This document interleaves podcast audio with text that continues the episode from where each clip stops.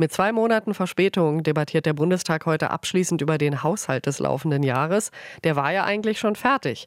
Aber dann kam das Bundesverfassungsgericht, hat der Bundesregierung untersagt, irgendwelche Kredite umzuschichten. Und dann musste der Finanzminister noch mal ran und kürzen bei der Entwicklungshilfe. Die Steuer für Inlandsflüge steigt, Subventionen für Landwirte werden schrittweise abgebaut, etc. pp. Zum Thema habe ich Monika Schnitzer jetzt am Telefon. Sie ist die Vorsitzende des Sachverständigenrats Wirtschaft, also das, was wir landläufig als Wirtschaftsweise bezeichnen. Guten Morgen, Frau Schnitzer. Guten Morgen. Ist dieser Haushalt Ihrer Ansicht nach jetzt krisenfest? Nun, er ist zumindest so äh, gestaltet, dass man jetzt nicht fürchten muss, dass es nochmal zu einem Urteil in Karlsruhe kommen muss. Und ist er denn auch zukunftsweisend? Also spart die Bundesregierung an den richtigen Stellen ihrer Ansicht nach und gibt sie Geld aus da, wo es nötig ist, zum Beispiel für die Infrastruktur? Also für die Infrastruktur wird ganz sicher noch zu wenig Geld ausgegeben. Das ist auch nicht verwunderlich, weil man das einfach über Jahre, Jahrzehnte hat schleifen lassen. Das heißt? Ja, das heißt, man müsste dafür mehr Geld zur Verfügung hm. haben und müsste auch dafür sorgen, dass das Geld, wenn man es denn dann zur Verfügung hat, auch wirklich für die richtigen Sachen ausgibt. Und wo, äh, wo äh, spart die Bundesregierung an den richtigen Stellen? Nun, sie hat ja in diesem Fall bei der Landwirtschaft äh, gespart. Das hat ja nun sehr viel Aufregung äh, verursacht. Das ist sicherlich eine richtige Maßnahme gewesen im Sinne von, man spart an klimaschädlichen Subventionen. Man hätte es nur deutlich weiter fassen können, andere auch mit einbeziehen können. So haben es die Landwirte als besonders ungerecht gesehen, dass man sie belastet und die anderen nicht. Sie sehen als Grundproblem, dass die Regierung die Schuldenbremse unbedingt einhalten will. Warum ist weiter Schulden machen besser?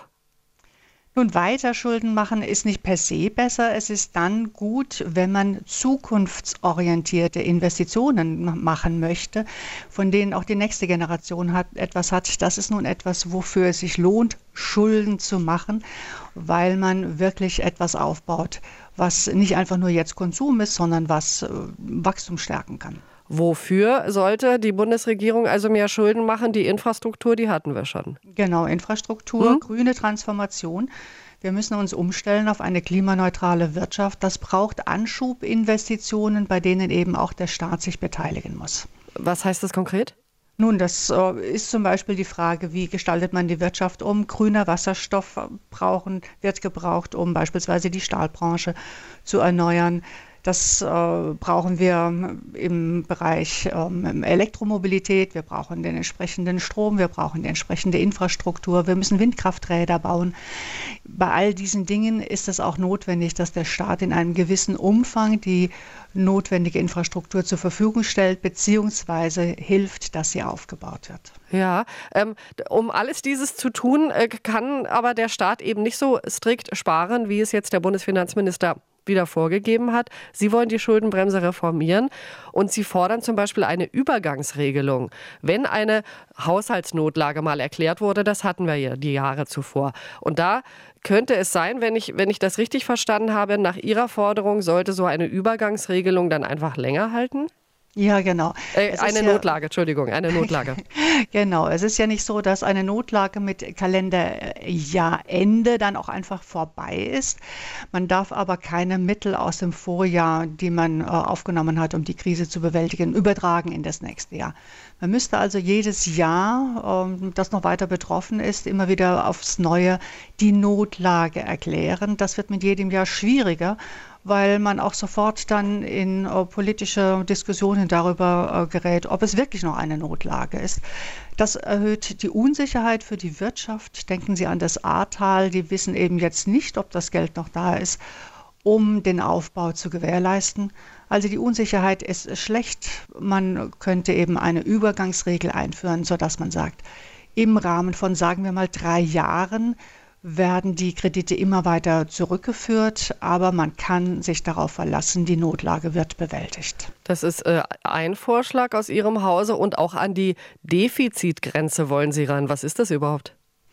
Nun, man darf sich ja aktuell nur zu 0,35 Prozent des Bruttoinlandsprodukts pro Jahr verschulden als Bundeshaushalt. Wir haben ausgerechnet, was das bedeutet, wenn man es wirklich einhält, selbst wenn es immer wieder Notlagen gibt dann wird die Schuldenstandsquote die eigentlich bei 60 Prozent oder nicht 60 Prozent nicht überschreiten sollte, dann wird die im Laufe der Jahre immer weiter reduziert. Wir sind jetzt schon bei knapp über 60 Prozent. Wenn wir uns an die bisherige Schuldenbremse halten, dann wird das immer weniger bis fast zur Hälfte äh, der Schuldenstandsquote. Das ist wirklich unnötig restriktiv.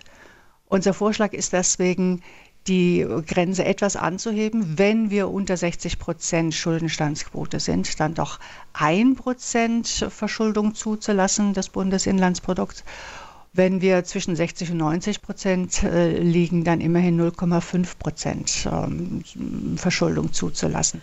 Mit allem, ja, mit, mit allem, was Sie vorschlagen, gehen Sie aber an eine, eine äh, an ein urdeutsches Gesetz äh, heran, dass äh, Schulden machen oder auf Kredit irgendwas kaufen einfach nicht gut ist. Glauben Sie, dass, dass das äh, äh, Schule macht, dass eben zum Beispiel Ihr Vorschlag, die Schuldenbremse reformieren, dass, dass die Bundesregierung darauf eingeht?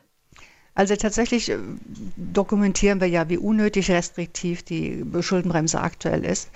Wir haben mit äh, bewusst äh, Vorschläge gemacht, die eigentlich äh, sehr gut nachvollziehbar sind, die nicht äh, radikal sind, überhaupt nicht, sondern die eigentlich offensichtlich auf der Hand liegen. Letztlich geht es um Konstruktionsschwächen der Schuldenbremse.